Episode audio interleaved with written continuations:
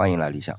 文帝三年可能是汉文帝觉得很头疼的一年。还记得我们曾经讲过啊，在古代天象总被认为是和人有关系，比如说日食就是皇帝没做好，所以呢，皇帝要做各种仪式，颁布各种诏令来缓解。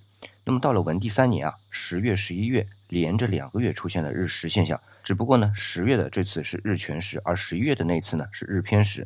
我在看史记的时候，就会发现日全食用的是粮食的食，而日偏食用的是寝食的食，很形象吧？这个我就不具体说了，一说又要变成文字的本意系来了。好了，我们说连着两次异常的天象，汉文帝又要一通折腾了吧？